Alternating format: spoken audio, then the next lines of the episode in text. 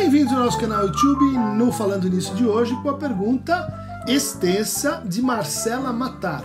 Professor, eu não tenho dois anos para esperar. Estou com uma certa urgência na questão. Então vou fazer a pergunta em 100 vídeos. Provavelmente ela está se referindo ao nosso vídeo sobre Wittgenstein, que o sujeito fez e ganha, venceu pelo cansaço. Olá, professor Dunker. Gosto muito do seu conteúdo. Chamo Marcela Matar, sou escritora. Curta a minha página, seria uma honra. Vou fazer isso. E estava pensando em uma frase que eu mesmo escrevi esses dias. Não se combate violência com mais violência. Até onde isso é válido? A reação agressiva de um sujeito frente a uma agressão ocorre por décadas e deveria ser considerada o quê? Apontar o dedo e afirmar que a violência não se combate com violência não seria reforçar e reafirmar toda a estrutura opressora? Para as minorias sistematicamente violentadas, acredito que podemos pensar que não estão cometendo violência, mas sim reagindo a uma violação que os persegue.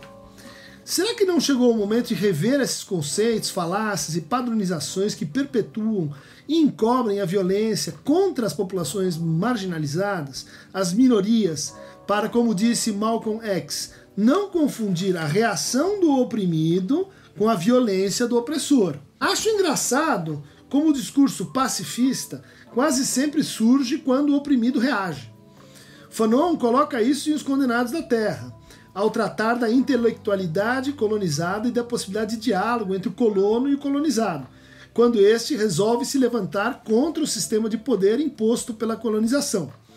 O intelectual colonizado e o colono logo se aproximam do oprimido, revoltado, para lhe dizer que não é assim que as coisas devem ser, que devem conversar, ter calma e que tudo ficará melhor. Esta sistemática se repete com os marginalizados quando se rebelam em sua contemporaneidade. Temos também o paradoxo da tolerância, de Popper. Tolerância ilimitada culminará no desaparecimento da tolerância. Se estendermos a tolerância ilimitada até para aqueles que são intolerantes, então os tolerantes serão destruídos e, junto com eles, a tolerância. Podemos considerar as frases violência não se resolve com violência, e quem bate perde a razão como falácias que devem ser combatidas ou como necessárias manutenções da ordem. Podemos, portanto, reivindicar, em nome da tolerância, o direito de não tolerar os intolerantes?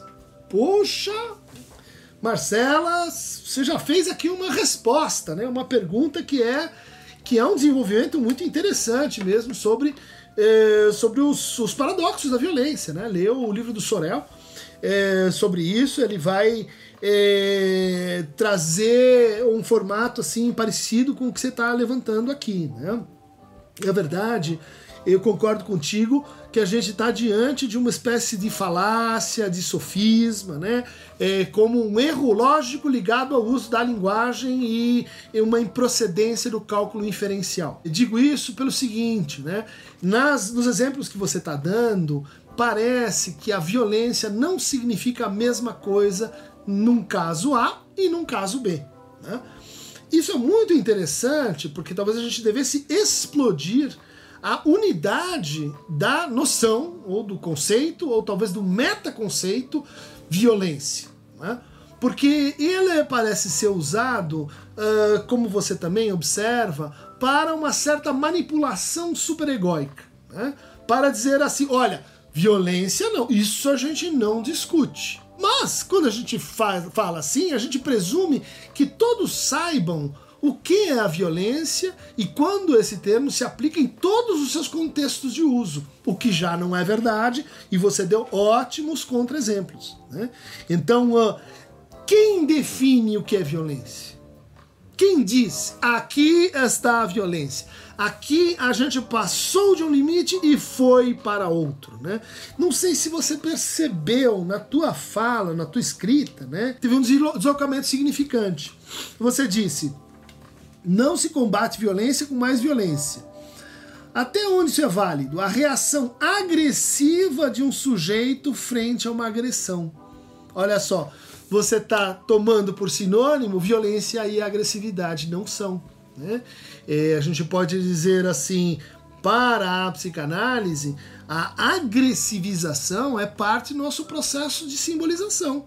A agressivização tem que ver com assim, será que o objeto reage, responde, sobrevive a a destrutividade que eu mobilizo contra ele, é, a agressividade tem que ver com assim apropriar-se, né, apossar-se do objeto, dispor do objeto até o ponto de abusar do objeto. Né? Então, uh, é, definitivamente, essa é uma propriedade do imaginário, né? onde a agressividade, o imaginário está tensionado, ou seja, nossas identificações são convocadas, existe, vamos dizer assim, uma reação, existe uma, uma defesa ou uma inibição uh, em curso. Né? A agressividade é um processo, vamos dizer assim, não eliminável do ser humano. Né? Acho que aí a gente vai ter uma, uma discussão com outras teorias que vão dizer não, a agressividade ela pode ser extinta. Né? E não concordaria com isso. Né?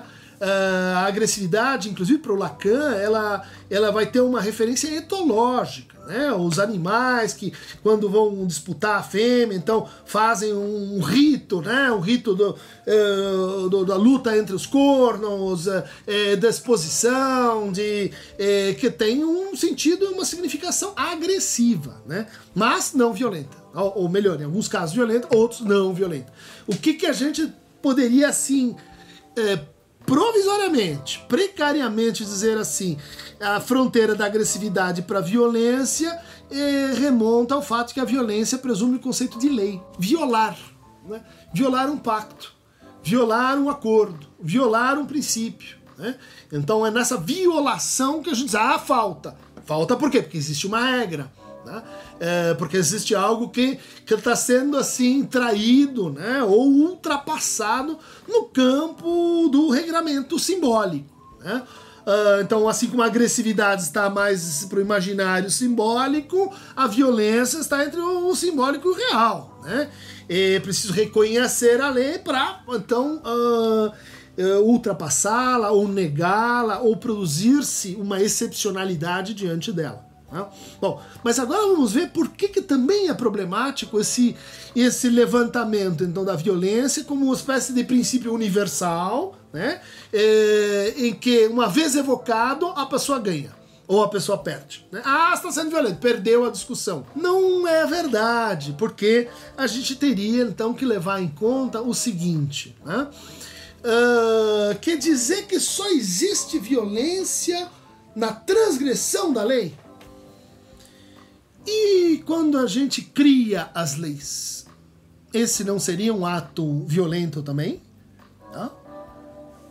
Walter Benjamin, Slavoj Žižek, Hobbes, muitos teóricos, mostrar, Carl Schmitt, mostraram que quando a gente faz a lei, quando a gente institui a lei, quando a gente diz é assim, isso é um ato violento. Por quê? Porque você está então rompendo com o registro da regramento que existia ali antes. Ou, ah, existem estados naturais em que não havia nenhuma regra, daí eu vou lá e ponho a minha. Vamos aplicar isso, por exemplo, ao contexto da colonização. A África inteira é um domínio de natureza, não tem regra nenhuma. Eu chego lá e civilizo, colonizo e digo: a regra é essa. Isso é violento ou não? Isso é violento. Né? Como, é, como são violentos os processos para a constituição do Estado moderno, todos eles, como são violentos os processos em luta pela Constituição, como tantos, né, que a gente vai ver aí ao longo da história, como tantas formas de violência e de desobediência civil, por exemplo, que são no fundo uma forma de dizer assim, olha, eu quero outra lei. Eu violo essa porque eu quero uma outra. Daí você vai dizer, não, mas isso não pode, porque se você quer uma outra, é porque você quer a, a sua. Você quer aquela do seu grupo, da sua clã, da sua família. E muitas vezes é isso que acontece, mas outras vezes, e aí a gente vai ter que dizer, bom, qual violência? Ah, não sei mais. Porque muitas vezes esta violência contra uma forma da lei é para instituir uma lei mais geral, uma lei mais inclusiva, uma lei mais universal. Né? Então a gente reclama tanto do conceito de universal Mas sem ele vai ser difícil a gente dizer assim, em nome do que essa lei aqui vai ser violada para que a gente ponha outra. Bom, o princípio que eu posso pensar é ou porque aquele particular, aquele grupo de interesse tem tanta força que consegue impor aquilo como uma excepcionalidade, caso A, caso B, ou porque a lei subsequente é melhor. E ela é melhor porque ela inclui mais pessoas. Ela é melhor porque ela toca melhor a mais pessoas, porque ela amplia o sentido do que? Da lei. Amplia o sentido da lei ao ampliar o sentido daqueles que são tocados por ela. Mais pessoas. A humanidade cresce. A humanidade se expande. Se, se expande. É esse o sentido resistente, né, renascente da ideia de democracia. A democracia implica que você pode reformular as leis uh, bom continuamente a partir do princípio de inclusão de mais pessoas e que essa em, reformulação ela se daria pela palavra. Quer dizer, é, mas às vezes a palavra não é suficiente. É verdade, é o que você está dizendo aqui. Tá? Quando a gente tem violação sucessiva de, do alcance da lei para determinadas minorias, você vai, vai dizer assim, não, mas está tá havendo uma violência contra esse grupo. E uma violência que a, a lei não está enxergando. Né? Então, o que, que parece justo? Que você viole esta violação para que este grupo seja tratado como os demais. Não para que este grupo tenha um privilégio, não para que este grupo uh, se coloque como uma exceção uh, em relação a qualquer outro. Né? Então estou completamente de acordo com você, inclusive relembraria aqui uh, o texto Rousseau sobre o direito à revolução. Né? E não só do Rousseau, mas e tantos outros, né? E, em, outras chaves que vão dizer assim, diante de um tirano, temos o direito e o dever de nos insurgirmos. E como é que nós vamos nos insurgir? Algum tipo de violência. Então aí a gente vai para um, uma outra dimensão da violência, que é aquela que, por exemplo, pode envolver a palavra, pode envolver o gesto, pode envolver a desobediência, pode envolver maneiras né, de vergar a lei, né, sem que isto seja simplesmente assim um destrato, um maltrato do outro. Aí você vai dizer, não, maltrato do outro por simples sadismo ou por conveniência. Isso não é a violência que transforma a lei, isso é uma violência instrumental, essa que transgride a lei e, na verdade, precisa da lei para continuar a se manter. De fato, a violência sobre o oprimido é diferente, como diz o, o, o Fanon, da violência do opressor, porque traduz exatamente isso. O opressor faz a lei, o oprimido obedece a lei. Então, ele só pode eh, ser então uh, violador da lei? Não, ele também pode fazer a lei, ele tem direito a fazer a lei. E isso tem que ver com o que? A expansão do seu desejo. Né? A expansão dessa, eh, desse desejo enquanto sujeito e desse desejo enquanto particular uh, rumo à sua realização como, como universal ou como generalização de um desejo razoável e cognoscível. Né? Aí a gente poderia dizer assim: então temos a agressividade entre o imaginário e o simbólico, temos a violência entre o simbólico e o real, quer dizer, vai do simbólico para o real, mas vai do real para o simbólico também. Né? Quer dizer, é uma dupla torção, vamos lembrar a topologia lacaniana. Né? Haveria então um terceiro nó que a gente poderia dizer assim, tem que juntar o real com o imaginário. Como é que isso vai acontecer? Existe, existiria um terceiro tipo de violência? Slavoj Žižek, nesse livro chamado Violência, né? Uh, Violência em Ato, como foi traduzido para o espanhol, vai lembrar do Walter Benjamin eh, a existência potencial, uma conjectura, do que ele chama de violência divina. Tá? E daí ele vai lá na Bíblia, lá vai, vai nos textos sagrados e tal, e daí ele vai dizer assim: não, mas peraí, tem, uma, tem um outro tipo de violência que é aquele que não é aquele que institui a quem viola a lei e quem faz a lei né? mas aquele que institui a relação entre a lei e os sujeitos. Tá? Uh, esta, esta relação seria, vamos dizer assim, uma espécie de lei maior, de lei fundante, né? de, de lei que age de forma contingente. Né? Aqui não tem constituição, aqui não tem democracia, aqui são atos. Né? São atos em que assim uma nova ordem simbólica se coloca. Né? E ela se coloca por uma injunção real, imaginário, né? É, que a gente vai ver então na, na figura imaginarizada né? daquele que é o autor da lei, dizendo agora faça-se a lei. Né? Talvez tenha que ver eh, com a figura do pai real, né? aquele que é um instituidor né, da norma. Talvez tenha que ver com o mito, né? quer dizer, imaginário, imaginário real. Né? Um mito que vai pressupor assim a passagem da natureza para a cultura, né? E a passagem da barbárie para a civilização. Então, uh, Marcela, a tua pergunta é muito, muito boa concordo com, com o encaminhamento que você dá, espero ter trazido alguns elementos para para, uh, vamos dizer assim, te acompanhar né? na sua tese de que nem todas as violências são iguais e diante da violência a gente tem que se perguntar quem está dizendo que isso é violência.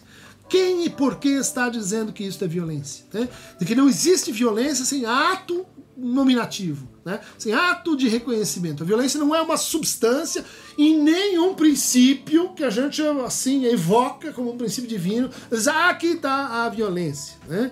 E é sempre importante ver as condições desse ato né? e, e as razões pelas quais a gente nomeia a violência enquanto tal. Para receber mais fragmentos violentos, agressivos, insubmissos, inadaptados, clique em Acheron Tamovebo.